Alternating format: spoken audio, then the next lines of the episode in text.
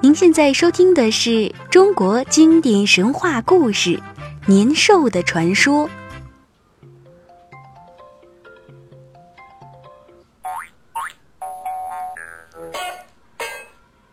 相传，中国古时候有一种叫年的怪兽，头长触角，凶猛异常。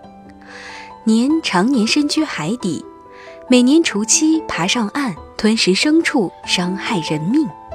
因此，每到除夕这一天，村村寨寨的人们扶老携幼逃往深山，以逃避年兽的伤害。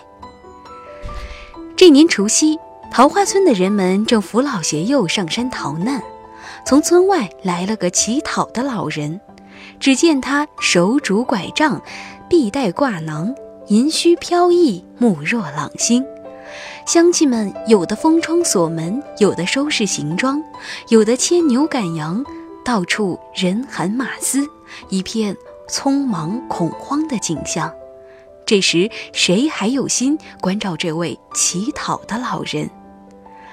只有村东头一位老婆婆给了老人些食物，并劝他快上山躲避年兽。那老人屡然笑道。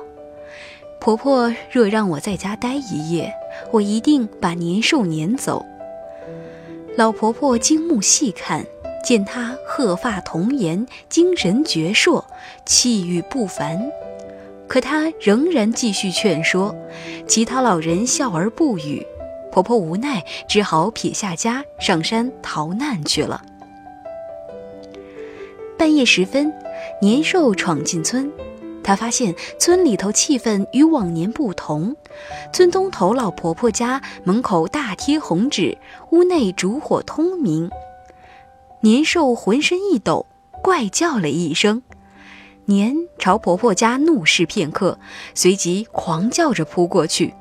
将近门口时，园内突然传来乒乒乓乓的爆炸声，年浑身战栗，再不敢前凑。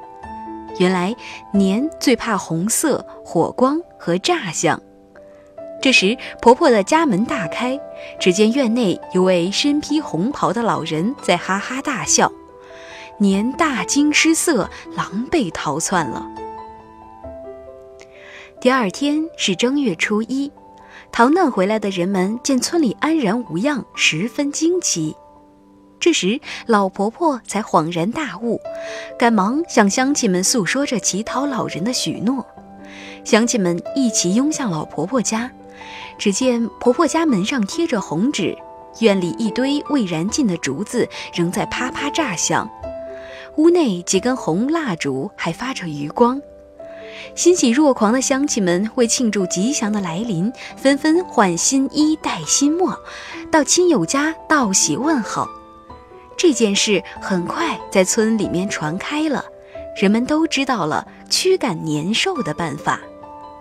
从此每年除夕，家家贴红对联，燃放爆竹，户户烛火通明，守更待岁。初一一大早还要走亲串友，道喜问好。这风俗越传越广，成了中国民间最隆重的传统节日。